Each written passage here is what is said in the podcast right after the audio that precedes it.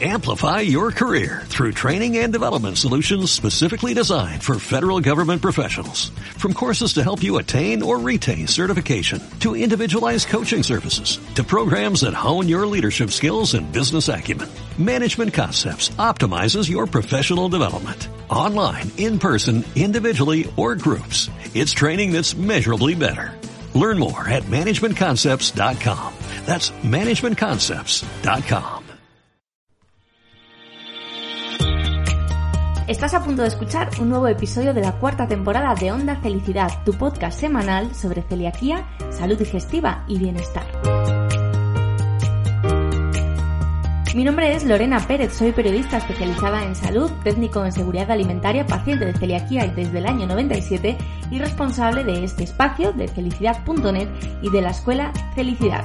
Mi objetivo con este podcast es que puedas escuchar a los mayores expertos en salud digestiva del país. Muchos de ellos han pasado ya por nuestro micro, pero quedan aún otros tantos a los que poder entrevistar. Puedes escucharnos en las principales plataformas de podcast y también a través de nuestra página web felicidad.net a la que te recomiendo que te suscribas ya mismo si quieres saberlo todo sobre la enfermedad celíaca y la sensibilidad al gluten trigo no celíaca. Bienvenidas todas, bienvenidos todos a Onda Felicidad. Arrancamos.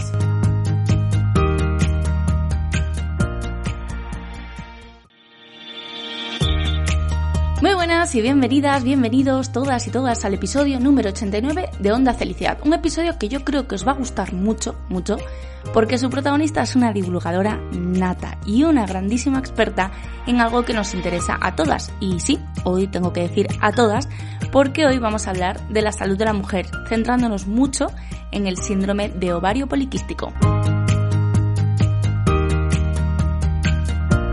Y lo hacemos con una maravillosa profesional, ya os lo adelantaba. Bueno, también es verdad que es que siempre tenemos maravillosos profesionales en Onda Felicidad. La protagonista de hoy es María Cajo, seguro que ya la conocéis. Sobre todo si os digo que en Instagram es arroba son tus hormonas, así ya la ubicáis seguro.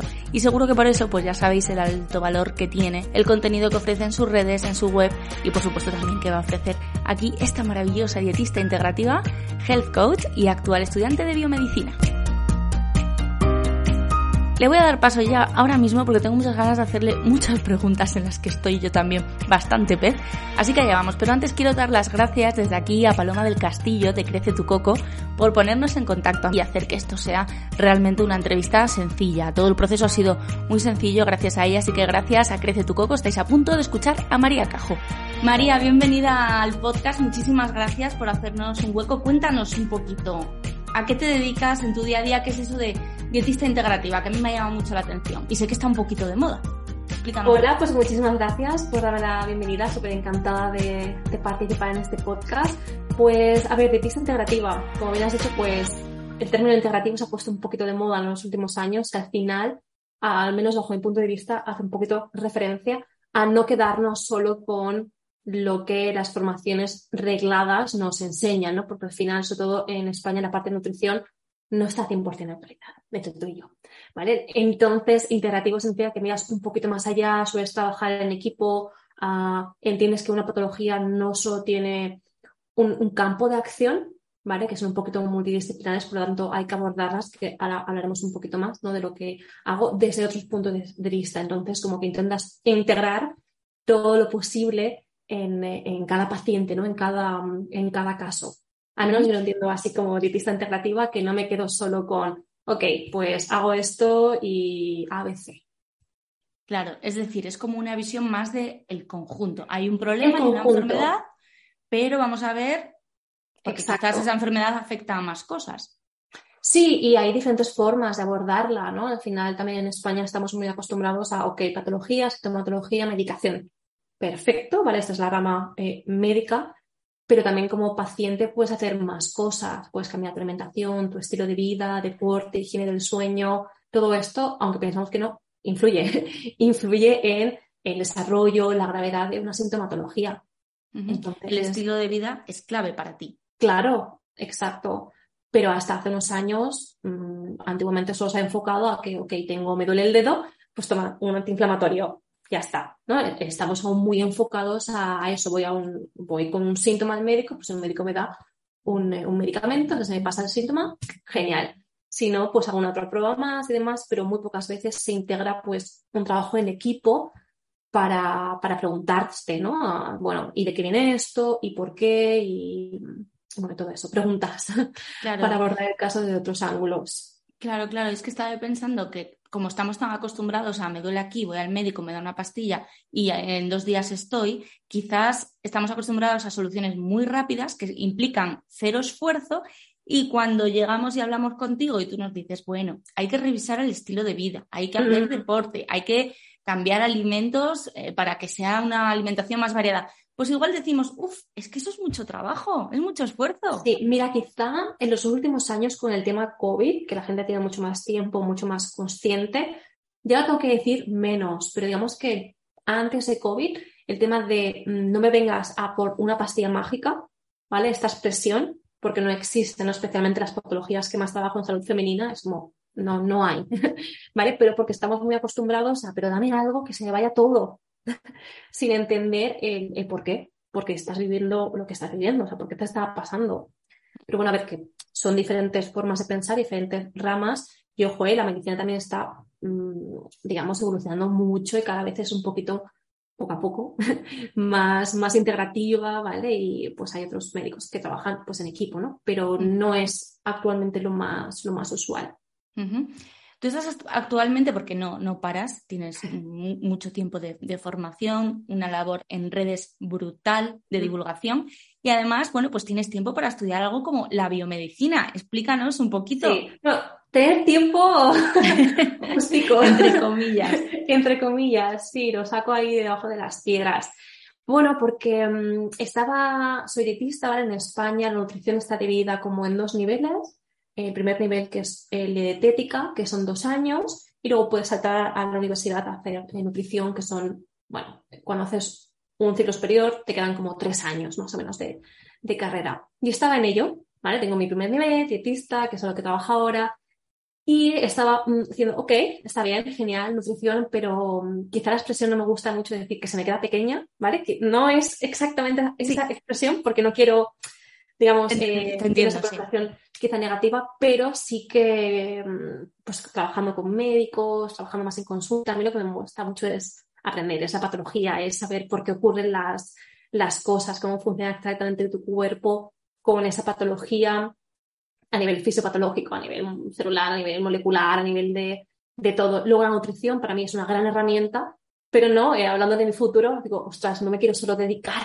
a la parte de la, de la nutrición. Por eso he dado el salto a la eh, biomedicina, que es una carrera relativamente nueva en España, combina la biología y la medicina, digamos que vamos a ser los futuros que vamos a estar pues detrás de los médicos, que ahora están los biólogos sanitarios, a priori serán en el futuro los biomédicos, porque son los que nos están eh, formando para estar en el laboratorio, revisión de pruebas, patología, obviamente también divulgación, investigación, ¿no? Para, ahora no, existe esta figura, estaba o el médico o el eh, biólogo. Pues esta nueva, digamos, eh, vertiente integra las dos. Toda la parte de, la biología, pero quitando plantas, eh, animales o centrándose en el cuerpo humano.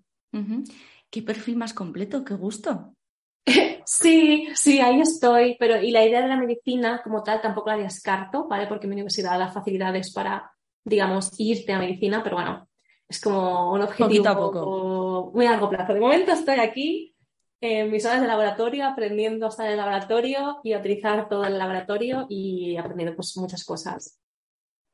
Una maravilla. Seguro que además, pues eso, se te ve con muchas ganas, porque además la manera en la que comunicas también en redes sociales muestra que detrás hay una gran vocación, no solo por lo que cuentas, sino también por ayudar a pacientes que quizás están súper perdidas que no se hacen revisiones, que normalizan síntomas y que de repente llega una sorpresa que no es agradable y, hay que empezar desde cero.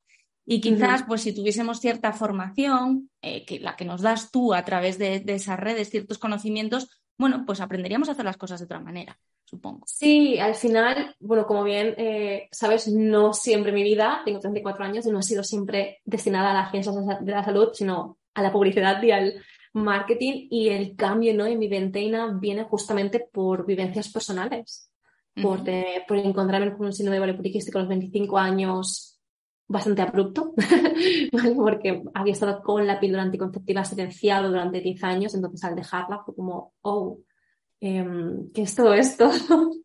y de no pasarlo nada bien, nada bien de ir de médico tras médico y encontrarme siempre lo mismo, ansiedad elevada al eh, por mil, eh, bueno, y al no encontrar respuestas, pues te pones un poco, vale, lo de no vayas a Google, pero bueno, es como, bueno, necesito conocer, ¿no? Tenía como una necesidad intrínseca eh, de conocer qué estaba pasando. Entonces, a partir de ahí comencé con otro proyecto que no son tus hormonas, otro antiguo, a la divulgación del síndrome de ovario poliquístico, casi de una forma terapéutica. Más que no tenía una finalidad en absoluto eh, profesional, ni de cambiar mi profesión, o sea, en absoluto. Esto ha sido go with the flow mientras avanzaba todo, sino fue básicamente casi terapéutico de escribir y de divulgar, porque al final mucha información estaba en inglés y muchas personas al final por la barrera idiomática pues no podían acceder, era más que nada esto, la divulgación de, oye, mira, que aquí en España nos dicen esto, pero es que en Australia, en Estados Unidos, mmm, también hay esto. Claro.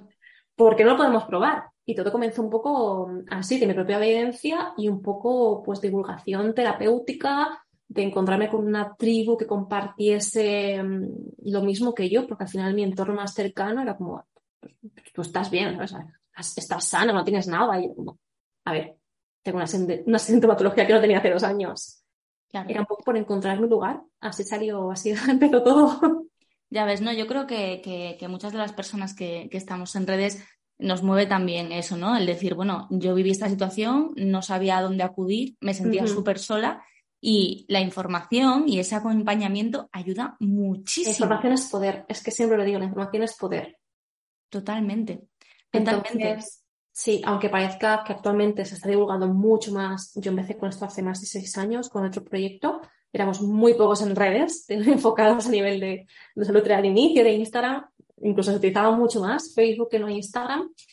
Incluso aunque tú piensas, ostras, ahora somos un montón, aún hay muchísima gente por llegar, pero es que muchísima.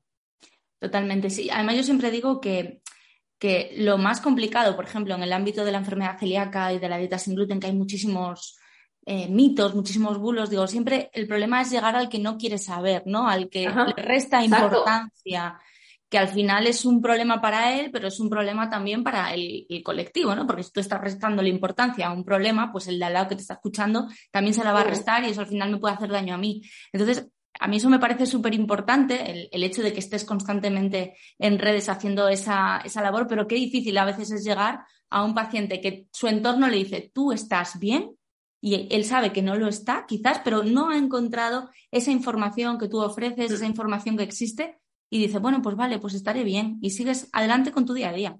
Creo que incluso, o sea, ya es grave, ¿vale? Que tu entorno, porque yo últimamente en los últimos años lo he, lo he hablado, te invalide, ¿vale? Esta palabra, después de sesiones con psicología, lo he eh, pronunciado, ¿no? En alto, la invalidación por parte incluso de padre, de madre, ¿no? De cómo tú te puedas llegar a sentir sino que también, ¿no? Un profesional de la salud, como es tu médico de confianza, un ginecólogo al cual vas con una problemática que te diga que siga estando todo bien, que tienes analíticas que están bien. Ahora luego hablaremos un poquito más entrado ¿no? en patologías, pero es devastador porque entonces te vas y dices, eh, estoy loca, me lo estoy inventando. no sé, a mí me han llegado a decir, bueno, pues es que no es para tanto. Pero, o sea, no se pueden meter con esa percepción a cómo yo lo estoy viviendo porque ellos no le den esa importancia. ¿no? Entonces, es, es, difícil porque al final también las personas, ¿no? incluso en redes, aunque puedan llegar a mucha información, porque ahora redes está para todo el mundo, también se encuentra con esa dicotomía de, vale, estoy leyendo esto, pero luego mi familia me dice esto, el profesional médico al cual digo me dice esto, ¿sabes? O sea, son opiniones contrarias. Es como, ¿a quién creo? Es una, es una, lucha interna. Interna, porque dices, es que yo voy a médicos tan médicos y me dicen que, que no, que siga esto, tal, celiaquía o la sintomatología, o no, no eres, no sabemos por qué celiaquía, Sería, que también una sensibilidad, ¿no? Entonces, eh, te, estás dando con una pared todo el rato. Totalmente. Em, muchas veces en sesiones con, pacientes que hacemos dentro de, la escuela y tal, pues te encuentras con gente que realmente se siente chiquitita porque dice, no me gusta ir a reuniones con determinados amigos, no me gusta ir a reuniones con determinados miembros de la familia porque piensan que estoy exagerando esto o lo otro, o estoy siendo demasiado protectora con el niño. Entienden eh, el problema de base, ¿no? Entonces, cuando hablamos de una enfermedad, sea la que sea, el que lo sabe es el paciente y el entorno, bueno, pues debería ser un poquito más empático para poder, poder comprender y al final que el paciente acceda a tanta información de calidad y rigurosa y actualizada como la que, por ejemplo, tú ofreces, empodera, que no es una expresión que me guste, pero empodera al paciente para poder contárselo al entorno y decir, no, pero yo esto es así. Que, sí, sí, que yo digo, ¿eh? la, o sea, la palabra empoderar o la frase de la información es poder porque cuanto más sepas tú, más podrás, quizá no defenderte o rebatir, pero hablarás con más poderío, por así decirlo. Me gusta mucho eso del poder. ¿Verdad? Me gusta mucho. Porque, si no, al final, la gente siempre, es que siempre tendemos un poco a eh, opinar, ¿vale? Casi negativamente de lo que vas a hacer. Yo que vivo parcialmente en Holanda, puedo ver la sociedad holandesa que no es así, ¿vale? Es un poco más respetuosa, es un poco, ¿qué? ¿Haces esto? Vale, ¿sabes? O sea, incluso a nivel de familia, ¿no? Como que no llegan a más, ¿no? Pero la sociedad española sí que somos un poco, ay, ¿por qué estás haciendo esto? ¿Seguro? No sé qué. Más que cuestionamos lo que nos dicen. Entonces, esto de, dentro de esta forma de cuestionar, si la paciente no está 100% segura o no tiene la suficiente información, es muy fácil que, diga, ok, pues, pues nada, no es, no es válido lo que yo estoy pensando. Qué complicado. Y sobre todo, bueno, pues cuando hablamos de patologías, sobre las que se habla mucho, que han convivido toda la vida con nosotros, ¿no? Y sobre las que cada vez sabemos más, pero todavía muchas pacientes, muchas personas siguen en lo de hace 20 años, 30 años, como es el síndrome de ovario poliquístico, ¿no? Correcto. Es que tenemos que entender que en, ciencia, yo que, cada vez estoy más dentro, eh, nada es para siempre. Entonces, sí que hay muchísima eh, evolución, mucho más conocimiento que hace, obviamente, 30 años en, el SOP, ahora no me acuerdo de qué año se, descubrió, pero bueno, dentro de hace 50 años, dentro de este paradigma, que sabemos sobre el síndrome de poliquístico y aún no sabemos la, causa al 100%. ¿no? Hay teorías que cobran bastante relevancia porque al final pues, todo cuadra, pero que nadie te puede decir, no, no, el SOP pasa por esto. Es decir, como cualquier alguna otra patología, no puedes esta es la causa. No hay, no está para el síndrome de poliquístico. Por lo tanto, es muy importante dar con profesionales actualizados, empáticos, que sepan navegarte por tu patología, porque además el SOP se manifiesta de forma muy diferente. Tú y yo tenemos, podemos tener SOP las dos y ser, vamos, es que opuestas prácticamente a como lo vives tú, a como lo vivo yo. Cuéntanos, cuéntanos. ¿Cómo se manifiesta? Sí, exacto. ¿Cómo podemos sospechar que tenemos SOP y más allá de las revisiones que tenemos que hacer eh, con el ginecólogo, pues quizás hablarlo abiertamente, tengo esta duda, me pasa esto, me pasa lo otro, o qué señales de alarma debemos identificar como esto no es normal. pues que a veces decimos un poquito que es el síndrome de ovario poliquístico. Síndrome de ovario poliquístico. Actualmente, ¿cómo se define eh, en base a los últimos criterios? Es un síndrome de hiperandrogenismo. ¿Qué significa hiperandrogenismo? Nosotras tenemos hormonas femeninas, estrógeno, progesterona, que lo conocemos, y también tenemos masculinas, testosterona, androstendiona, que normalmente cuando funcionamos correctamente están en equilibrio, las necesitamos, también las masculinas, aunque por connotación es como, bueno, si las tienen los hombres porque las tenemos nosotras, las necesitamos. El SOP es un síndrome de preandrogenismo porque estas hormonas están más elevadas de lo que toca. Cuando están más elevadas de lo que toca, dan una serie de sintomatología que, eh, digamos, por la morfología de la mujer, pues no es tan característica, como mucho más bello, acné, el tema de la caída de patrón masculino, porque al final, pues bueno, son, digamos que tienen eh, una repercusión en nuestro cuerpo. La interrupción del ciclo menstrual, ciclos irregulares. Entonces, el SOP se define actualmente como un síndrome de hiperandrogenismo. Dentro de aquí hay diferentes características. El tema de que tus ovarios tengan morfología poliquística, esto hace unos años, bueno, antiguamente y actualmente algunos ginecólogos lo siguen haciendo, pues vamos a, vamos a las revisiones, hacen una ecografía y dicen tienes ovarios poliquísticos. Que estos son nuestros propios folículos que se han quedado un poco en maduración y se han quedado como enquistados. No son quistes per se, porque la palabra quiste es un poco connotación hiper mega negativa, demasiado de un pulto debajo de la piel. Y al final son nuestros propios folículos. Es una característica del ovario. Pero eso no quiere decir que tengas el síndrome. Me gusta hacer esa diferenciación porque hace unos años, y mucha gente aún cree, muchas mujeres, que es lo mismo. es que el ginecólogo me ha dicho que tengo ovarios poliquísticos. Digo, vale, pero tienes el síndrome, porque un ovario poliquístico lo puede tener cualquier mujer en edad reproductiva y no tener ninguna mm, repercusión en sus ciclos menstruales, ni fertilidad, ni nada. Entonces, una característica normalmente está ovarios poliquísticos, pero puede estar o no. La siguiente es tener ciclos menstruales irregulares o inexistentes, es decir, inexistentes de no sé cuándo va a venir la menstruación, pasan meses, un día voy al baño, tengo una menstruación, pero no tengo este control. O irregulares de que cada dos meses, cada mes y medio, etc. También hay mujeres con SOP con ciclos regulares. Por esto comento que cada mujer eh, es un mundo. Y la tercera característica es lo que te comentaba del hiperandrogenismo. Normalmente esta es la que más está predominando, que haya un hiperandrogenismo eh, analítico, es decir, que en analíticas digas, oye, mira, pues aquí tienes los niveles más altos, o también clínico, es decir, que la mujer te diga, me sentido más bello, tengo acné, se me está cayendo el pelo, eh, la regla es irregular, más ganancia de peso, etcétera. A mí es un poco como lo descubrí, pues te he dicho antes el cambio abrupto, porque cuando tomamos unas anticonceptivas, la anticonceptiva combinada, que es la más normal, lo que hace es reducir los andrógenos. Entonces, si tienes un medicamento que te tomas a diario que te reduce los andrógenos, esa sintomatología característica del SOP no aparece. Por eso actualmente es el medicamento que se suele dar para el síndrome de ovario poliquístico, que no es una solución, pero bueno, si tienes sintomatología por hiperandrogenismo, pues si tomas píldoras anticonceptivas, digamos que te reducirán ese hiperandrogenismo bastante. Pero como antiguamente. No, sí, ah. mi duda es: lo que hacen es que los síntomas de alguna manera eh, desaparezcan o se reduzcan. Una pastilla anticonceptiva anula completamente la comunicación entre cerebro y tus ovarios. Wow. Completamente. ¿Vale?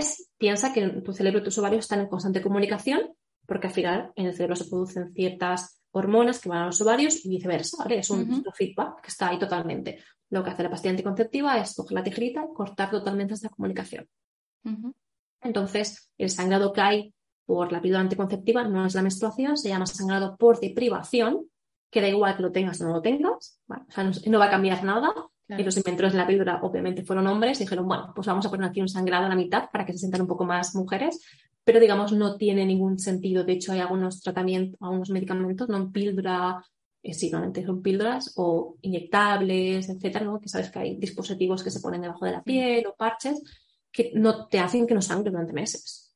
Y no, ¿me entiendes? Y no, mm. no ocurre nada porque no tiene ninguna función específica es sangrado. Entonces, cortas de comunicación, por lo tanto, tus ovarios no están funcionando. Tus ovarios no están ovulando, están ahí congelados en pausa. Con lo cual. No, tienes la Claro, pero aparte de eso, no es la solución ideal, entiendo. No, claro, porque una vez que tú retiras ese componente hormonal que te estás tomando cada día, tus ovarios vuelven a funcionar, se vuelve la conexión. Aquí ya, esto sería casi para otro podcast que pasa post píldora anticonceptiva porque no es tan automático y depende mucho del caso. Pero sí, en supuesto caso dejas tu anticonceptiva, tus ciclos menstruales volverían, pero también van a volver como funcionaban antes de tomar la píldora. Lo que ha pasado en muchos casos, que es justamente el mío, cuando tienes 15, 16 años, que también con adolescencia, pues toda la sintomatología está ahí eh, a tope muchas papeletas para tener acné, para tener ciclos irregulares, porque no está una maduración aún completa, por ejemplo, de los ovarios, que te dan anticonceptivas directamente. Entonces, al final yo de los 16 a los 26 o 15, 25, con anticonceptivas. ¿Entiendes? Porque era como, bueno, tengo acné, ciclos irregulares, a veces las dejaba, otra vez volvía al acné, los ciclos irregulares, pues volvía a ellas, hasta que decidí dejarlas y en el transcurso de unos cuantos meses comenzaron una serie de sintomatologías, estuve con caída de cabello durante un año y medio, hirsutismo. Imagínate tú como mujer en tus 25 años, claro, sí, que ahí tope, que comienzas a ver que te aparece más bello en la cara. Eh, y soy, soy, blanquita de piel, por lo tanto no es un vello. Hay, muchos, hay muchas mujeres que sí un vello oscuro, ¿no? Y demás que digas, pero yo me lo veía. Es decir, yo estaba diciendo, a ver, aquí se me está poniendo más vello en el cuello, en las patillas, aquí en la, en la barbilla, tú vas al médico, bueno, sí, pues toma anticonceptivas, bueno, pero es que no me las quiero eh, tomar. O mis padres, bueno, pues no es para tanto y demás. O sea, entras ahí en un bucle, una espiral de que tienes que volver un poco a conocer, a decir, que, ¿por qué me está ocurriendo esto? De esas analíticas, que aparecen hormonas elevadas, no entiendes el por qué. Ah, bueno, no es, no es agradable, no es un proceso agradable. ciclos irregulares, obviamente, no simplemente la parte estética, que ojo, la gente puede decir, bueno, pues la parte estética ¿no? al final no es tanto importante. No, no lo es, pero cuando te está ocurriendo algo que no entiendes el por qué, sí que lo, sí que lo es. Es, que además es la. Y más cuando tienes 24, 25 años, que se te esté cayendo el pelo sin parar, que te aparezca pelo en la cara, ciclos irregulares, obviamente en la acné me volvió. No, o sea. Efectivamente, algo, algo pasa y hay que saber. En, en un cuadro no, no agradable. Claro. es que yo, estoy pensando en, en, mi adolescencia. Yo tengo ahora 39 años recién cumplidos. Yo conozco, yo conozco a tanta gente, bueno, incluso yo misma, eh, a la que nos han dicho, tómate la píldora porque te duele la regla. Y Eso sería otro tema, ahora, comentaremos. Ahora también vamos a tocar pero, ese tema. Pero sí, a ver, porque yo, o sea, lo entiendo, ¿no? Cada vez que me tomas la parte de biomedicina, medicina, entiendo que desde la parte que tú estás estudiando, actualmente es la solución que hay. Claro. Más, o sea, más fácil, la, la, más estudiada, ¿vale? O sea, es decir, lo que hablábamos al principio, pues te comentaba, sintomatología, medicamento, ergo, solución. Si tú vas con tus, obviamente con 16 años, ¿no? Pero bueno, tienes esta sintomatología, te está preocupando, no te vas a quedar embarazada, oye, pues toma de la píldora, porque además evitamos, ¿no? Que cuando comiences con relaciones sexuales te quedes embarazada, es como un 2 por 1 Sí, sí, sí. ¿Vale? Y a mí hay un montón de ginecólogos que me han dicho, oye, no, pero cuando te quedas embarazada, pues ya te la quitarás la píldora, ya hablaremos. ¿Sabes? Un poco ya, ya descubriremos. Y yo actualmente, mi grosso de mujeres en consulta son mujeres en la treintena o casi la treintena que han dejado la píldora después de toda la veintena tomándola y un poco más, que se quedan embarazadas y es como, ay, es que no conozco mi ciclo menstrual, es que no me quedo embarazada, es que ahora tengo esta sintomatología, es que no me viene la regla, ¿qué haces ahí? es que no te conoces, porque es que ni siquiera sabían que no era su propia regla. Es que yo cuando lo tomaba y por la cara que te estaba diciendo, tú tampoco tenías mucha idea de, esto. Pues es bastante alucinante. Entonces, eh, bueno, pues eso es lo que hablábamos con un síndrome poliquístico, te soluciona la parte de regla regular porque estás sangrando cada mes, o sea, tienes esa ilusión de que tienes un sangrado cada mes, te baja andrógenos, ¿vale? Por la acción de, las, de estas hormonas que llevan, que al final es un estrógeno, una progesterona sintética, que intenta imitar a la nuestra, pero obviamente es la parte, es la, la patología sintética, te baja andrógenos, por lo tanto, y también te quita la sintomatología y dices, perfecto, me apunto, listo, pero claro, alguna vez la dejas, pues tu sistema hormonal vuelve. Y si funciona de una forma, no se ha arreglado, es decir, no, es, no, no lo está arreglando. Es un parche para que esa sintomatología remita y sigamos adelante con nuestra vida, pero no es la solución porque en el momento en el que, o sea, eso no podemos estar de forma ilimitada, infinito tomándolo, en el momento en que nos Bueno, pero muchos profesionales lo plantean de esta forma, ¿eh? Para siempre, de forma bueno, para siempre, hasta que llegas a premenopausia. Es que no, es que me quedo un poco sin palabras porque me parece una pasada. Claro, si tú tienes 30 y pico y más mm. con los nuevos perfiles ¿no? de métodos anticonceptivos que han salido, que antes sí que eran un poco buenos, pues a los 35 es el límite que te puedes tomar la pastilla anticonceptiva por, ¿no? Eh, por efectos secundarios, etcétera, pero con los nuevos perfiles que han sido de, pastillas anticonceptivas, mmm, yo conozco muchas chicas en, clínica que es como, bueno, pues 30 y pico de años, oye, pues sí, sí, tómate la pastilla anticonceptiva. Es que de hecho a mí, el otro día, yo tengo 34 años, soy, estoy viviendo aquí en Madrid, pero soy nueva en Madrid porque yo en verdad soy de Barcelona. Fui a una eh, ginecóloga, visita online, porque quería una analítica y yo, pues un poco, bueno, pues me cojo cualquier ginecóloga de la mutua que me haga la de esto, bueno, de la, el volante de la analítica y listo. Y hago un poco, un poco el papel de, ok, no sé nada. Y me dijo, bueno, es que tú ya sabes que el SOP es la píldora anticonceptiva, la solución. Me, es que me lo dijo. ¿Y tú no le contestaste? Sí, dije, bueno, pero estoy hace 10 años que me ha dejado de tomar y a lo mejor con mi marido pues estamos pensando en tener algún hijo, salir por esta parte. Pero, pero sí. o sea que, y el año que viene hago 35 años. Entonces, ¿qué quiere? ¿Que me tome con 34 la píldora hasta si decido tener hijos hoy a los 40 y pico que ya entre pues en premenopausia? ¿No? sí, sí, sí, sí, sí, sí. Entonces, claro, es un poco em, así, pero esto también ocurre en mujeres con la menor hipodinámica, que no tienen ciclos menstruales por más de seis meses. Bueno, pues tómate la píldora. Bueno, en algunos casos sangra, en otros no. La toman unos años, pero cuando la dejan, si no han arreglado la causa por la cual tienen la menorrea, van a seguir sin menstruación. Además es que em, es lo que te digo, o sea, es que me estás contando ejemplos y yo pienso en amigas, en gente de mi entorno que lo ha normalizado totalmente y que te dice, pues no sé cuándo me toca la próxima regla, porque cuando viene como quiere, cuando viene como quiere y tal, cuando viene como y quiere, dices, jolín, madre mía, o sea, no sé, eh, y, y, y tiene su seguimiento médico, es decir, no es que digan no pasa absolutamente nada, hace 15 años que no voy al ginecólogo, tienen su seguimiento, pero consideran que, bueno, que no es del todo anormal porque son así y ya está. Y yo lo pienso, ¿no? Como con las digestiones, ¿no? La gente que te dice, no, es que yo tengo unas digestiones horribles, pero llevo así toda la vida, es lo normal. Totalmente. Pues totalmente. igual no es normal, igual no es, igual no es normal. normal. Es que, mm, mira, tengo 34, tienes 39, ¿a ti en el cole te tienen alguna educación de, a nivel de ciclo menstrual? Nada. Recuerde, Nada, más allá de la clase de sexualidad, ¿no? Poco de Sí. cómo se, se crean los niños y que hay un ciclo menstrual de cada 28 días, que eso también es un mito. Eh, más allá de eso, nada. Y si en casa, yo que soy hija única, no has tenido como ninguna figura que te hablase, porque también por generación, eh, Sí, no sé claro. que nuestros padres se pusiesen aquí a hablar de que era el ciclo menstrual ni nada, ¿de dónde sacas la información? ¿De los anuncios de antiguamente de la regla? eh, Total. puedes hacer lo que quieras con la regla, ponte un tampax, ¿no? De, de ahí.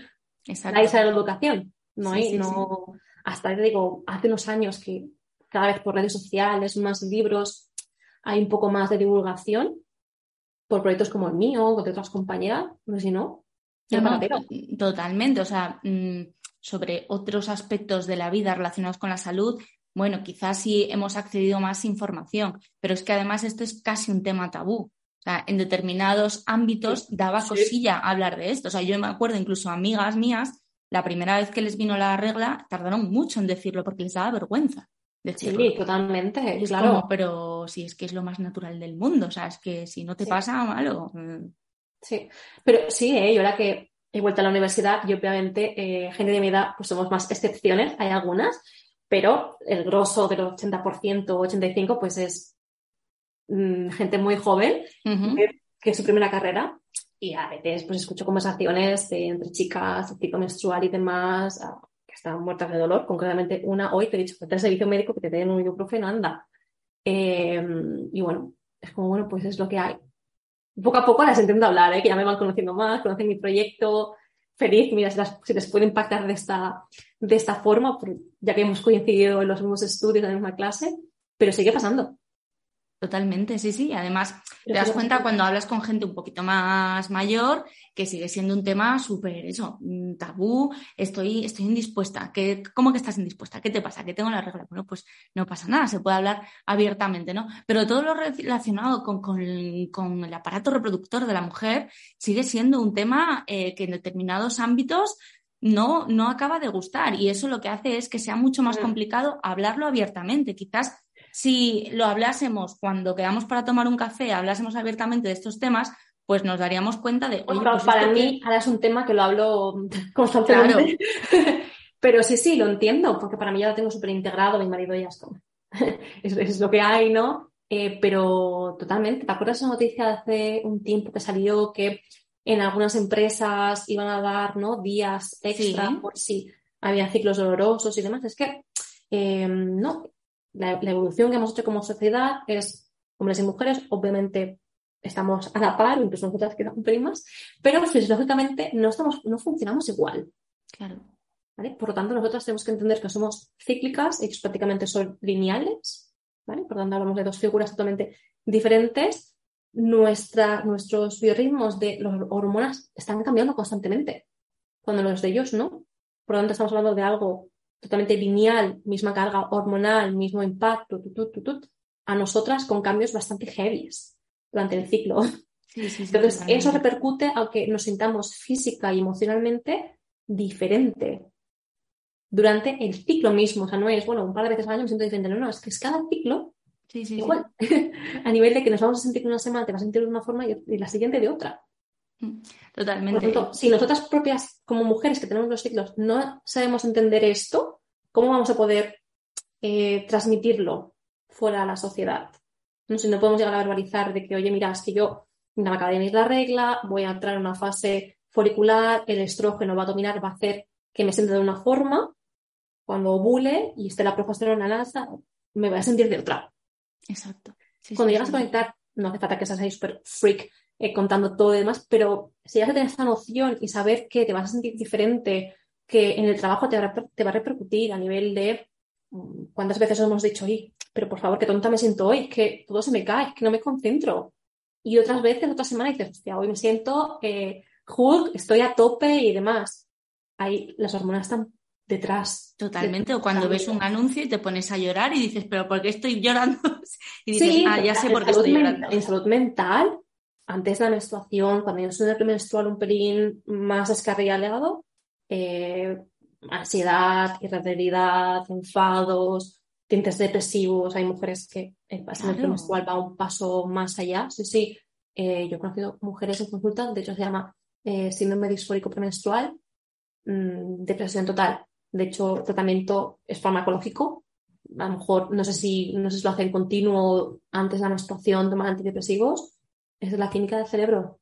Y qué, importante, qué importante es tener este, este conocimiento. Al final, em, el cuerpo nos está dando señales todo el día, a todas horas, pero tenemos que saber interpretarlas. Tenemos que saber lo que es normal, lo que no es normal y lo que podemos hacer para sentirnos mejor y no conformarnos, que muchas veces nos conformamos con la etiqueta y con la pastilla. Y quizás si vamos un poquito más allá, podemos encontrar una solución. Una solución, no un parche. Exacto, y ojo, eh, que eso es totalmente mm, válido, eso también lo dejo bastante claro en consultas, ¿no? porque al final la divulgación va un poco más pastilla anticonceptiva, la gente dice, uy, demonización de pastilla anticonceptiva, ni mucho menos. Tratamiento súper super válido, yo mismo me lo he tomado, si en el futuro lo necesito, porque sí, que seguramente lo volveré a tomar, pero con la información. O sea, yo lo, que no puedo, ¿sabes? No, no, puedo seguir conciliando de que haya nuevas generaciones que se tomen la píldora y sigan pensando que es una situación. O sigan pensando que es la solución de. Totalmente de acuerdo. Es, es, digamos, ese matiz. Sí, totalmente de acuerdo, porque nosotros nos lo encontramos mucho en enfermedad celíaca, pacientes que vienen con unos determinados resultados, con poca información, eh, no saben si me quito ya el gluten, si no me lo quito, y muchas veces se dejan guiar por una decisión que ha tomado el médico quizás de forma muy rápida y no saben por qué la están llevando a cabo. Y no saben siquiera si tienen que hacerlo de forma estricta o menos estricta, si tomo esto o tomo lo otro. Entonces, cualquier decisión que tomemos, hay gente que se retira el gluten antes de llegar al diagnóstico porque no puede esperar a la biopsia, porque no puede estar seis meses esperando a que le llamen de digestivo.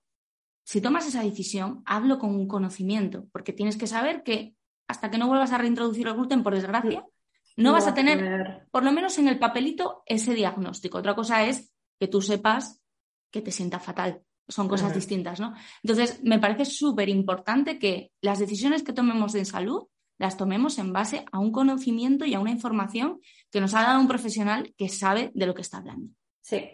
Y que también está abierto, ¿eh? porque yo me sigo encontrando mucho paternalismo, ¿no? una comunicación unidireccional entre profesional de medicina y paciente, y somos nuevas generaciones, las comparamos con las de nuestros padres, mucho más educadas, mucho más preparadas, con el conocimiento, la inquietud de saber y de encargarnos de forma proactiva de nuestra salud.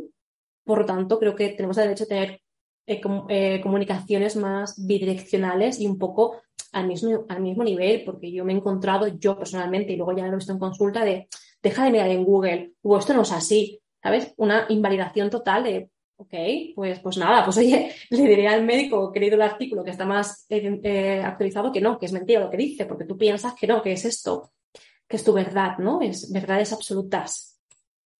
Sí, totalmente. O sea, yo entiendo que es muy complicado estar al día de absolutamente todo lo que ocurre, de todos los avances que hay, pero también creo que, bueno, que cuando te das cuenta de que quizás no estoy al día en esto, lo que tengo que hacer es derivar pero el, sí, el derivar y el estar abierto. Y el estar abierto, exacto. Eh, que también aquí hablo no, hago de médico, pero hay muchas médicas, incluso que, que, me he encontrado, eh, ostras, que al final otra mujer me está diciendo esto. ¿Sabes? Que es un poco esa solidaridad como que no, como que no existe. Pero sí, al menos, pues eso, derivar o decir, bueno, pues oye, al final, eh, ojo, que a lo mejor sí que se han salido otras cosas y me, debería de ver un par de estudios, o no decir un no categórico.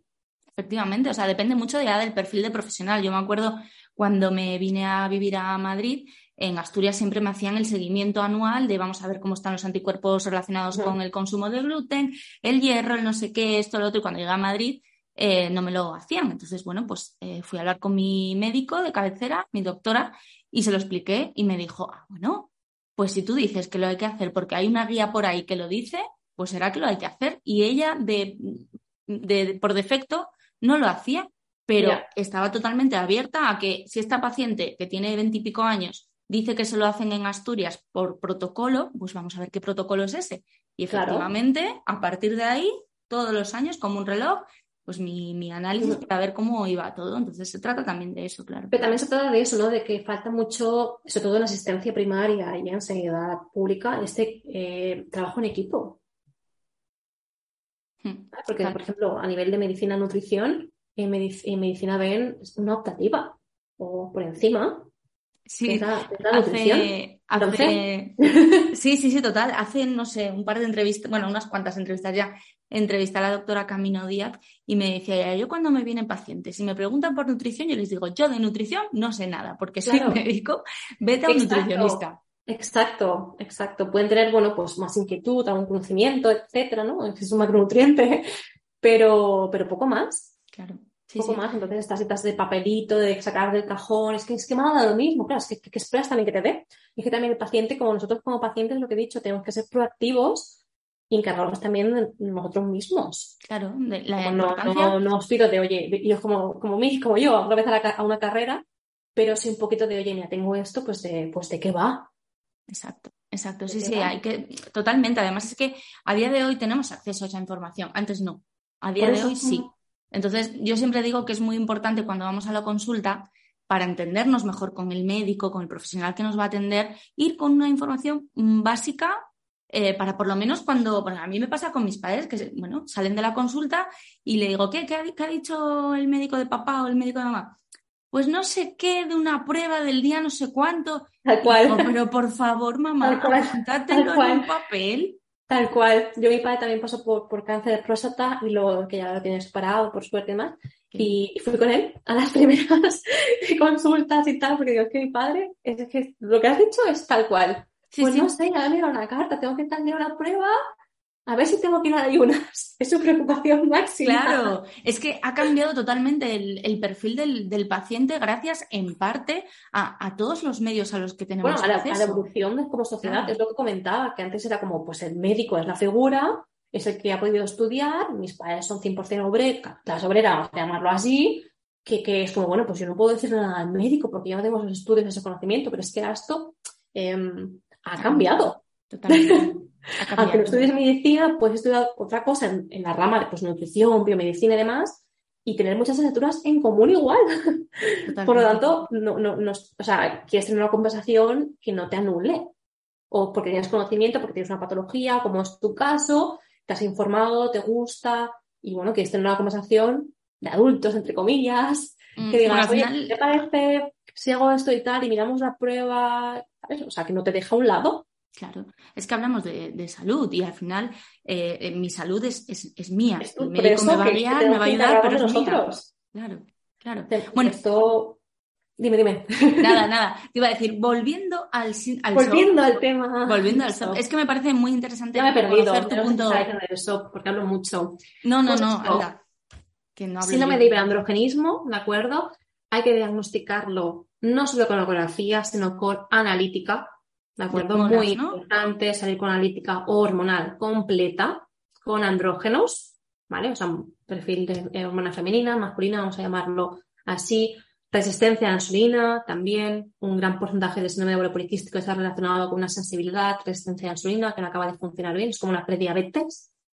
¿vale? O también incluso hay un perfil de síndrome de ovario poliquístico más adrenal, más relacionado con glándulas adrenales que generan cortisol, que también pueden generar más, más andrógeno, por lo tanto es importante que, que, el médico te escuche, te mire la sintomatología, un poco tu estilo de vida, para saber un poco por dónde pueden ir los tiros, porque antiguamente y a muchos profesionales es un poco el perfil de SOP, debe ser una mujer gordita, con sobrepeso. Además, hay perfiles de SOP de mujeres, vamos a llamarlas muy, muy delgadas, que producen gran cantidad de andrógenos en glándulas suprarrenales o incluso pueden ser resistentes a insulina. Y no hace falta que tengan un sobrepeso o una obesidad por lo tanto, no se puede descartar nada y es muy importante hacer pruebas completas, no cuatro hormonas y decir, pues yo aquí no te veo nada, está bien.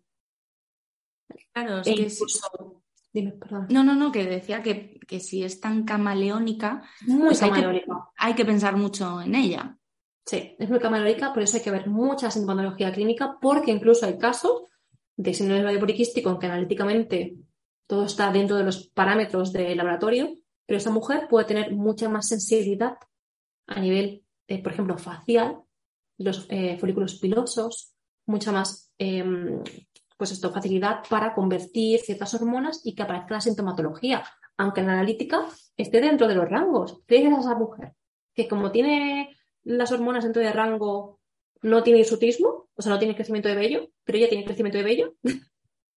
¿Qué le dices? Hay, hay, hay casos así. Es como analíticamente no tienen nada que digas, sea, sí, sí, mira, aquí está, 100%, pero hay una sintomatología. ¿Y ahí nos iríamos a la eco? En esos casos. Sí, pero tampoco es 100% diagnóstica. Puede tener ciclos regulares igualmente, pero tener más sensibilidad hormonal, sus folículos pilosos, en patrón, en, digamos, en caída masculina, bueno, de patrón masculino, que es la alopecia androgénica, se puede ver bastante. De hormonas ok, normales, y la paciente repercutir más caída de cabello. Sí, sí, sí. Por eso que es muy importante que no sean consultas de 5 minutos ni de 10 minutos que se paren a conocer el, caso y hablen con la paciente. Por eso cree todo esto, ¿no? Porque como me he encontrado esto, al final muchas veces las consultas, aparte de la nutrición y demás, es que me cuenten, que me cuenten su estilo de vida, qué hacen. ¿Hay mucho infradiagnóstico? ¿Perdón? ¿Hay mucho infradiagnóstico? Sí.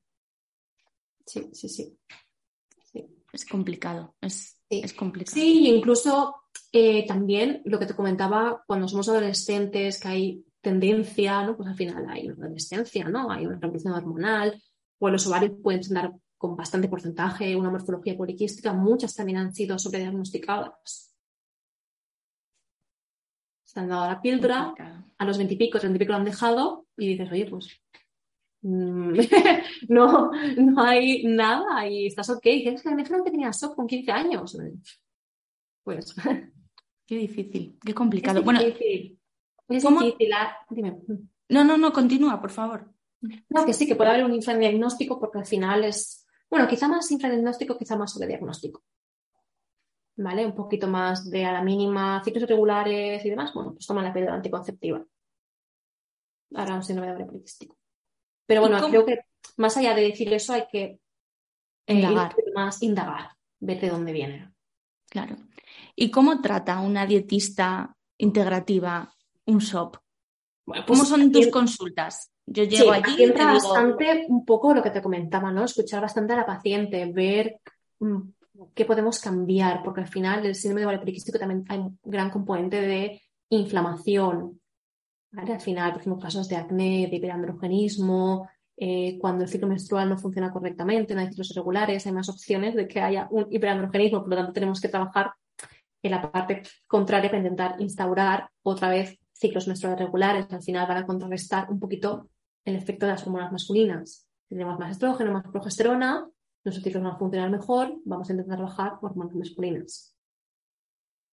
Entonces, a partir de ahí, trabajamos con alimentación, con suplementación, con estilo de vida, donde puedes imaginar pues, los grandes niveles de estrés que hay, de poca higiene del sueño, que también pueden contribuir a todo esto, falta de micronutrientes, hierro, vitamina D, bastantes. Eh, la alimentación, pues cada vez más procesada, más opciones de eh, más dolor menstrual, incluso también, más inflamación. Por lo tanto, no es eh, la cura, ¿vale? Pero sí que vamos a intentar mantenerlo un poquito más a raya. También pensaba que te he comentado antes, hay una gran versión ¿no? del síndrome ovario poliquístico en donde encajamos aquí me incluye porque yo encajo ahí, un 80% que tiene una relación con glucosa e insulina. Por lo tanto, ¿de dónde tenemos la glucosa? De lo que comemos.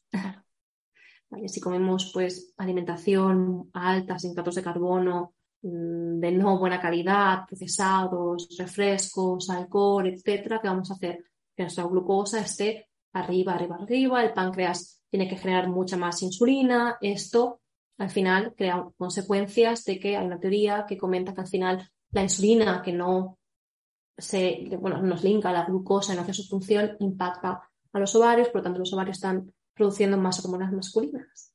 Es lo que te comentaba antes, que al final hay una sobreproducción de hormonas masculinas porque están siendo impactadas, en este caso, por nuestra forma, nuestro estilo de vida, nuestra forma de alimentarnos. Entonces, primos... está todo relacionado. Claro, nuestros primeros abordajes es, un momento, vamos a poner en orden la alimentación y a ver cómo responde tu cuerpo. También hay estudios que muestran cuando hay sobrepeso, obesidad, comenzando la pérdida de peso, reduciendo un 5%, hay muchas opciones de que ya se, se reinstauren ciclos menstruales regulares. tanto, ahí está todo linkado. Sí, al final tiene mucho sentido lo que hablábamos justo al principio, ¿no? De ver al paciente como un conjunto, como un todo. Porque aquí estamos hablando de un problema hormonal a nivel de, bueno, sí, eh, a nivel del aparato reproductivo de la mujer, pero que está relacionado con absolutamente. Es que el nombre de síndrome de ovario poliquístico hace años que se lo pusieron y también hace años que se está intentando cambiar, porque es un síndrome metabólico, endocrino, ginecológico. ¿Vale? Que cuando los ovarios están ahí, pero en verdad los pobres tampoco tienen el protagonismo en ese sentido. Claro, claro. y es lo que hablaba. síndrome metabólico. Endocrino ginecológico. claro, es que al final me estaba faltando el papel del ovario en todo esto. Entonces ahora entiendo ese, cambio de, de terminología que se quiera realizar porque, bueno, para que sea Por eso te comentaba que el tema de que el ovario al final sea con morfología, poliquística no es que ni pinche ni corte, pero simplemente pues es un criterio. ¿Vale? No es el diagnóstico. Exacto, exacto, ¿no? De hecho, eh, pues las versiones más actualizadas del sistema de ovario poliquístico hay diferentes fenotipos A, B, C y D. Dentro del B justamente es este, que haya hiperandrogenismo, pero que los ovarios no sean poliquísticos. O sea, que en la ecografía tus ovarios te digan, oye, mira, ovarios aquí perfectísimos. ¿Vale? El A sería con todo, ¿vale? Y el B eh, sería con ovarios eh, con morfología poliquística. Sin final, poliquística, perdona. Al final, de lo que te das cuenta es que es, bueno, es una patología realmente compleja, por eso, porque en cada mujer se puede manifestar de una manera diferente. y, claro, de cara a los profesionales y al diagnóstico tampoco es sencilla, pero lo que tú dices es que me parece muy importante, ¿no? Eh, escuchar al paciente. Mm, claro, yo, sobre todo, mira, en casos un poco del síndrome poliquístico del libro, que es el que te comento, donde hay una relación más vincada con la glucosa y su acción con la insulina, ¿no? que es un poquito, ok, el más clásico, el que más se ha divulgado, se está estudiando. Luego está el porcentaje que te comentaba adrenal, que son mujeres con IMCs, ¿no? que índice de masa corporal normales, incluso un poco más bajos, o sea, ya no está el factor ah, tienes que perder peso, que eso también lo hemos escuchado bastante, ¿no? Que incluso se cuidan bastante, hacen deporte. Es como, pero si eres el prototipo de eh, no podrías tener nada y las tienen un gran hiperandrogenismo. Entonces, hablando con ellas y pidiendo ciertos valores analítica, te das cuenta que dices, ostras, es que estás a tope. O sea, yo pacientes de eh, trabajo, estudio, oposito, hago cinco veces a la semana eh, CrossFit, y, ¿sabes? Y me cuido la alimentación un montonazo con nutrición deportiva y demás. Y al final la pregunta es, bueno, ¿cómo quieres que te venga la regla? ¿Sabes? Porque al final no nos podemos olvidar de que, lógicamente, la menstruación pues, es para que nos podamos quedar embarazadas, índole reproductivo, y eh, también pues, nuestra genética está preparada para si detecta que nuestro entorno externo no es un buen momento para concebir, puede perfectamente, digamos, cortar lo que te comentaba antes, nuestra comunicación cerebro-ovario. Entonces, eh, no podemos, tenemos que jugar con la baza de que no somos robots, de que todo lo que hacemos nos, nos impacta. O sea que cuando dicen, eh, te cuenta alguien, no, es que ahora eh, tengo una regla muy, muy irregular porque estoy muy estresada. Ahí hay parte de verdad, no es un mito, ¿no? Por supuesto, el estrés puede retrasar el ciclo menstrual. Claro, claro, incluso cuando hay grandes cosas a la vida, pérdidas, ¿no? grandes enfermedades, viajes, exámenes, cosas así, eh, puede perfectamente retrasar la ovulación. Es que no somos robots. Claro, claro, efectivamente. En nuestro entorno nos, impacta cambios de alimentación, comenzar a hacer más deportes de repente, nos impacta mudanzas, cosas muy estresantes, claro que nos impacta. Relacionado con, la, regla, con la menstruación, hay un montón de, información. Algunas ya sabemos que son, que son mitos, que son bulos. Otras están ahí, ahí, porque hay gente que dice que sí, gente que dice que no. Y luego también hay mucha normalización de, por ejemplo, el dolor. ¿No? Totalmente. ¿Cuántas personas eh, se pasan pues tres, cuatro días al mes mm, hasta arriba de pastillas para que esa inflamación, ese dolor, eh, les permita hacer una vida normal? Yo conozco chicas que no pueden ir a trabajar de vez en cuando. O sea, que el primer día de cada ciclo, de cada X ciclo, invalidación total. No puedo. Sí, sí, o sea, dice, me baja el dolor por la pierna, eh, no puedo, no puedo, estoy súper sensible. Mm. Es un poco lo que hemos estado comentando, de que está normalizado, que el dolor menstrual pues es algo que debemos pasar por ello y en la consulta típica ginecología, pues si no hay nada de ecografía vaginal que te puedan hacer, pues, pues no hay nada. ¿Vale? Es un poco, está, está blanco o, negro. Entonces, ¿sabes? Bueno, pues tómate pastillas anticonceptivas porque al final sí que va a haber no supresión real del ciclo menstrual. Obviamente hay un impacto hormonal, pero en menor cantidad, hay menos crecimiento de endometrio, por lo tanto sí que puedes eh, mejorar la condición.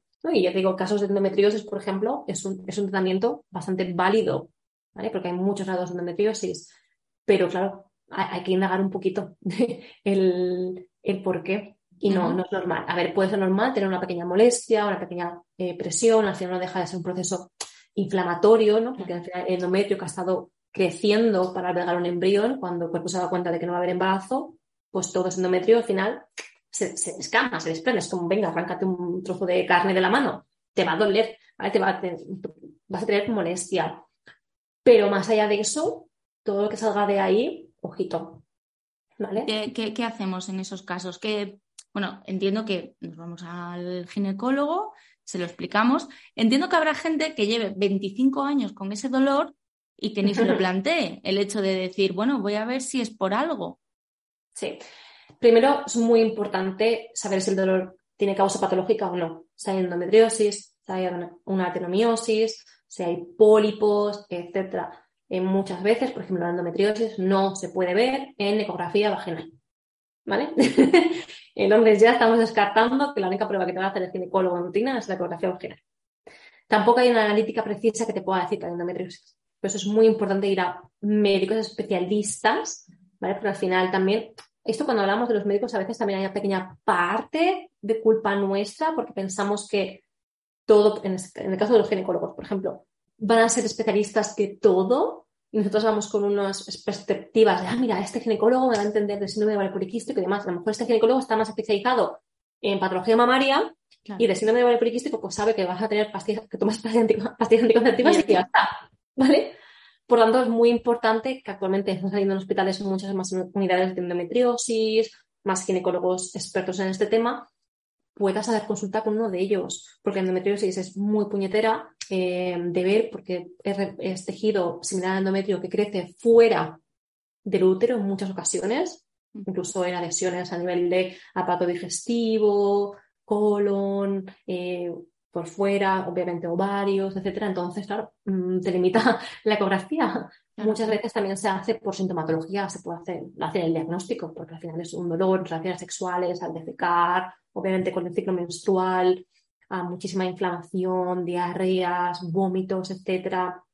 Entonces, solo con este cuadro ya se podría sospechar cuando, ¿verdad? Pues no hay ninguna otra prueba, no sé, bueno, hay una que es la, paroscopia, pero solo se hace en casos bastante más eh, graves, pues el diagnóstico. Entonces hay que diferenciar si hay una patología o, no. Igualmente, hablando de, mis consultas, mi abordaje es un poquito igual tanto si hay patología como si no, porque estamos hablando de que aquí hay inflamación. ¿vale? Cuando viene la menstruación hay unas sustancias que se llaman prostaglandinas, que son las encargadas de ayudar a que el revestimiento del útero baje, pero también son inflamatorias.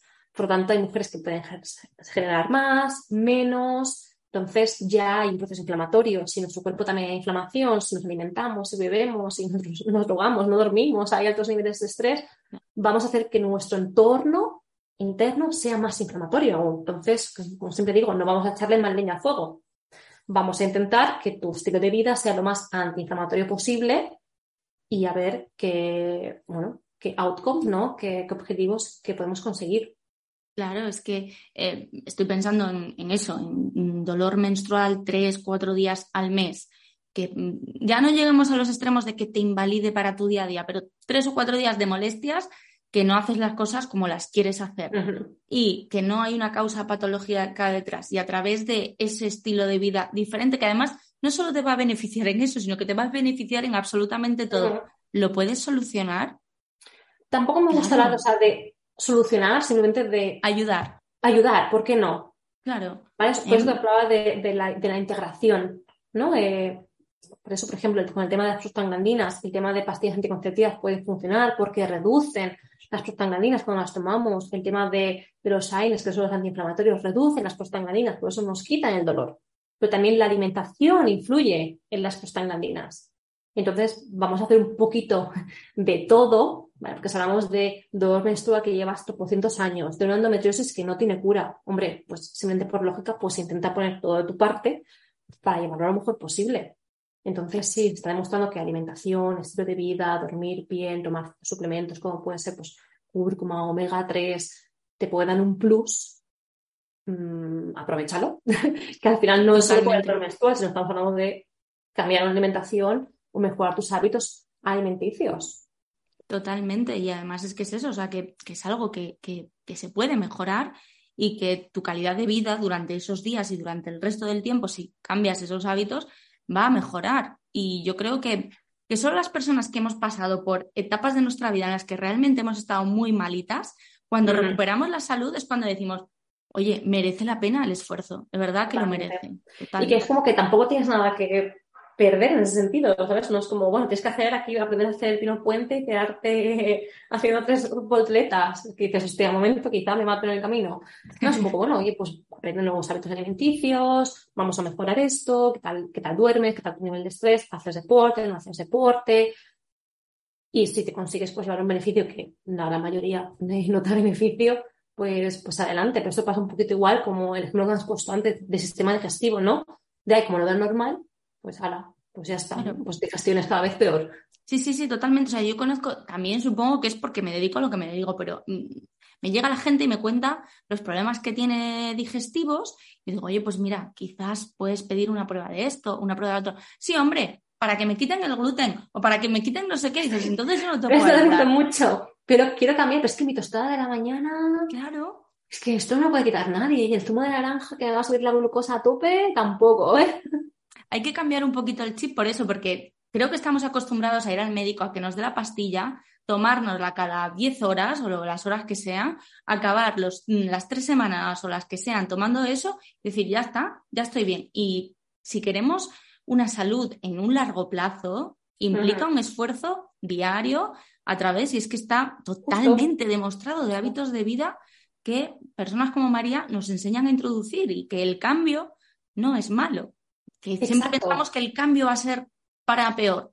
Aquí porque estamos centradas en patologías, pero incluso aunque no tengas una patología, que quieras aprender a comer mm, comida más real, hacer deporte de fuerza, porque tenemos que crear músculos, hello, a, dormir tus ocho horas, a más contacto con la naturaleza, decir, oye, pues mira, la vitamina C me va a ayudar a reforzar el sistema inmune, un omega 3 también, porque al final de la alimentación escasea un poco. Pues, oye, bienvenido, es que estás aquí como para mejorar, no es para ir para atrás. Totalmente. Y además tú cuentas con un equipazo, no eres tú sola. Bueno, es justamente por lo que te comento, ¿no? Porque al final nutrición pues tiene una parcelación, ¿no? Que es la, eh, pues, la, alimentación.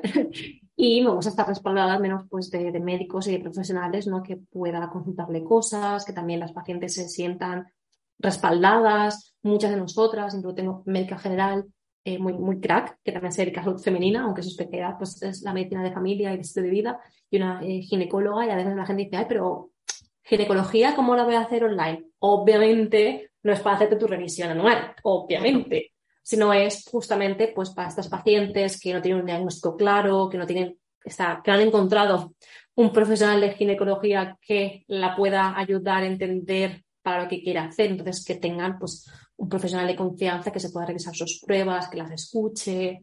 Las consultas duran entre 50 y 60 minutos, entonces la diferencia es bastante grande. Luego se envían pues, pautas de alimentación, un dossier, siempre se envía algo, hay seguimientos, hay, hay, un contacto. Hmm. Hay un contacto para conocer a la paciente. Entonces, realmente me gusta estar respaldada por profesionales, porque obviamente yo no tengo todo el conocimiento, y que estamos hablando de salud y de patologías y no soy médica, por lo tanto, tengo que tener em, un apoyo de profesionales y viceversa. Pasa igual que ellas. Mi compañera Carmen, que es la ginecóloga, dice, bueno, pues ya la has contado con María o con Elena o con Marga, porque yo soy ginecóloga y yo te puedo dar cuatro pinceladas, como estábamos hablando antes, de tal, pero yo no te voy a hacer un plan de alimentación. Qué bueno. Es, que es lo que hace falta, que los profesionales de la salud se apoyen Totalmente, es imposible tener todo el conocimiento, o sea, es totalmente imposible. Hay médicos, hay nutris que son unos cracks en un área muy concreta, pero es que eh, lo suyo es que tú seas muy buena en esto y quien está a tu lado mm, sea muy bueno en esto otro y en esto otro para poder dar un servicio más integral. Y luego lo que has dicho de... Justamente la palabra integral. Exacto, sí, sí, sí, efectivamente. La integrativa, va. Exacto. Eh, el hecho de estar una hora con, con una persona eh, que nos escuche un profesional durante una hora da una confianza y una tranquilidad. Poder preguntar, que te expliquen las cosas, eh, que tengan tiempo para explicarte las cosas, para que tú luego las puedas hacer en tu casa con un conocimiento de, causa, es fundamental. Por desgracia, en la seguridad social eso a día de hoy no se da porque hay el tiempo que hay y los recursos que hay. Vuela. Nosotras enviamos al proceso cuando compran consulta por, por la web, cuando reservan, enviamos un formulario online hiper extenso que tienen que rellenar, pueden adjuntar, es decir, no hacemos la consulta de hola, buenas, ¿qué tal? ¿Quién eres? No. Sabemos quién eres. o sea, en consulta me la vas a deberes. pero ya sé quién eres. ¿Por qué? Porque también me tengo que cubrir, entre comillas, la espalda. Ha habido un tanto por ciento de casos muy chiquititos que he dicho que no. Y eso lo puedo hacer mirando su formulario antes, porque al final es como un momento. Concretamente, una chica que vino por un caso de hiperandrogenismo, super heavy y demás, que me pasó sus pruebas de hecho un vistazo y dije, yo creo que aquí debería ser endocrino, porque esto me cuadra más con una hiperplasia suprarrenal, que es algo bastante raro en adultos. Y fue un endocrino y efectivamente tenía este diagnóstico que también genera hiperandrogenismo. Ya me veía como un síndrome de ovario poliquístico porque es lo más común que genere un hiperandrogenismo, pero no tiene por qué ser la única causa. Pero esta chica, eh, además me había cogido un pack de ciento y pico de euros, le devolví encantada el dinero. Porque, si, no se puede, no se puede. Que yo sea hay un, una hiperplasia suprarrenal, no puedo hacer nada eh, con, esto. Es decir, esto es tu propio cuerpo generando glandas suprarrenales, generando más andrógenos. Entonces, bueno. pues por eso. Entonces hacemos la consulta, se envían pautas y también tenemos luego asistencia por mail, obviamente del dossier que todas las dudas que tengan, pues eh, son contestadas. Qué importante. Entonces, qué, está bastante. Entonces es un poco, creo que ojalá que la medicina, a veces hay más equipos así, vaya un poquito hacia, hacia adelante en ese sentido. Está genial que vayas con tu mercado cabecera, tus rutinas, etcétera, pero a la mínima que tengas algo eh, que, que, requiera de una atención o que tú quieras aprender o que quieras cambiar, mm, que quieras ser proactiva en tu salud, mm, ya normalmente la sanidad actual no te puede dar no, porque no hay recursos. No hay recursos, exacto. Estamos muy, está muy enfocada, ¿no? A casos agudos que somos mm, punteros y es una maravilla. Sí, sí, sí, totalmente. Pero cuando estamos hablando de pacientes crónicos, cuando ya aparece la enfermedad, a veces hay muy poquito que hacer, más allá de tómate 35 pastillas al día, mm, lo que te quede de vida y ya está. Entonces, el tema de, la educación eh, y la divulgación que, tú haces, ¿no? Para que hagamos ese cambio y que abramos los ojos y digamos, hay cosas que puedo hacer por mejorar mi salud cuando ya tengo esta patología, pero también hay cosas que puedo hacer para que no aparezca o retrasar que esa patología aparezca. Claro, no síndrome de ovario poliquístico, hay gente que lo llama la diabetes de los ovarios. Porque si tú lo llevas más de ovario poliquístico, es como, ah, sí, tengo SOP y demás, pero bueno, total, te puedes acabar con una diabetes. Literalmente. Porque hay puede haber una resistencia a la insulina, que es lo que te he comentado, que es una gran base, la mayoría de parte de los casos, y una resistencia a la insulina es una prediabetes. Es decir, equivale a que ya este juego de glucosa y insulina no está funcionando bien. Entonces, conforme tú vayas avanzando la edad, como el páncreas diga, se acabó, aquí no produzco más insulina, pues tienes una diabetes. Exacto. y también, obviamente, hay más riesgo de hipercolesterolemia, tensión alta, es decir, ojito, al final es ¿vale? aquí estamos hablando de salud femenina, de si hay menstruaciones o no. Pero va mucho más allá. Pero va mucho más allá. Va mucho más allá. Bueno, el mensaje es, señoras, por favor, cuidémonos, no normalicemos. No normalicemos, informarnos. Si no es un médico, pues será otro. Eh, mucha educación menstrual, salud femenina. Eh, sigue haciendo muchísima falta. Totalmente, totalmente de acuerdo, María. Y muchas gracias por explicárnoslo tan bien. No, para nada, pues yo sí, vamos, yo sí que hablo. Eh, no, no, ha estado muy bien. Me gusta mucho cómo cuentas las cosas de forma tan clara y tan directa y llamando a las cosas pues, por su nombre, ¿no? Pero estaba dándote las gracias también por la labor que haces en, redes. Porque No, pues porque muchas veces es lo que estamos hablando, mm, cosas que hemos normalizado, que por ejemplo la generación que está por delante de nosotros ni se plantea y pasan las cosas que pasan, bueno, pues nos haces pensar un poco, reflexionar un poco y cuando luego ya entras al post dices, es que además está todo referenciado, o sea, esto no es que María lo haya escrito porque le haya apetecido. No, no, no, no, es así. No, no es así. Al final, al final la divulgación, que a veces hay como, como lo que, lo que decía, ¿no? Es que quiero tener todo el conocimiento, pero es que eso es imposible. Al final la divulgación se trata de facilitar, ¿no? A una población general pues algo que tú has leído, que los estudios han sacado y tal, porque a veces tienes un estudio y dices, hola, ¿en qué idioma está, ¿en qué idioma está esto? no lo entiendo. Entonces se trata de divulgar para que la información que alguien ha investigado, que ha escrito, que tú has visto en tal país y tal, pues se vaya conociendo se traduzca lo más fácil posible, porque si el mensaje al final sabemos que tenemos que estar impactados no sé cuántas veces para que nos quede algo en la cabeza, pues cuantas más veces lo leas, más fácil, más visual, más no sé qué, pues más opciones habrá de que te animes a hacer un cambio. Exacto, exacto. Entonces la divulgación para mí es, eso. Pues de verdad que, enhorabuena por toda, por esa Aunque Instagram nos lo ponga un poco difícil, como el otro día, pero, pero bueno. No pasa nada. Eh, yo creo que estoy segura que al final el, trabajo constante, las ganas, la vocación, mm. que, te, sale por las orejas, la vocación, porque se nota que lo, hace, lo cuentas con, mucha pasión, has estado en esa situación, ¿no? De, no saber de qué me pasa, qué no me pasa, pues al final eso te permite conectar mucho más con la gente y, eso... totalmente. Eso, y además también esto en la otra barrera, yo vengo del marketing, de la publicidad, y estoy trabajando para grandes agencias de publicidad y cuando comencé con otro proyecto que tenía, a divulgar, a ver cómo podía impactar la vida de personas, fue como, oh, wait a moment, esto me encanta me encanta eh, no ayudar a alguien a vender más, pero sí ayudar a alguien a que recupere su ciclo menstrual, a que mejore su, calidad de vida. Entonces, sí que hay una gran parte vocacional, pero porque he hecho ese, ese, ese cambio. Claro, claro que sí. Pues nada, lo he dicho, María, nos han quedado cosas por comentar, porque, bueno, al final es que es, un tema muy... Sí, es muy extenso. Es muy extenso, pero bueno, así aprovecho y te invito ya para otro programa para el año que viene. Programa y hablamos más de dolor menstrual, anticonceptivas, que hay uh, mucho que contar. Lo que tú, solo me tienes que decir, quiero hablar de este tema y yo, fenomenal. Genial, pues muchísimas gracias, por encantada. Muchísimas gracias a ti. Recuérdanos dónde te encontramos. Son tus hormonas, especialmente pues en Instagram o la página de mariacajo.com. Nada, fácil. Esas son las dos eh, plataformas donde más accesible estoy.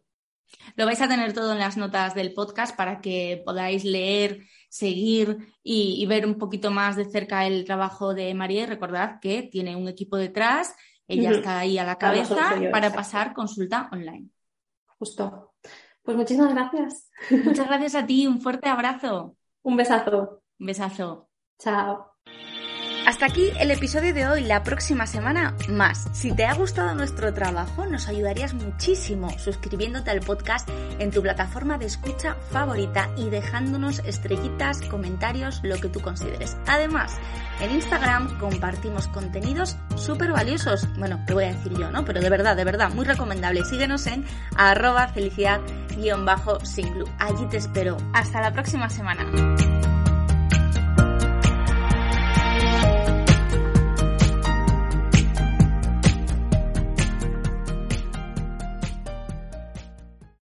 Amplify your career through training and development solutions specifically designed for federal government professionals. From courses to help you attain or retain certification, to individualized coaching services, to programs that hone your leadership skills and business acumen, Management Concepts optimizes your professional development. Online, in person, individually, or groups. It's training that's measurably better.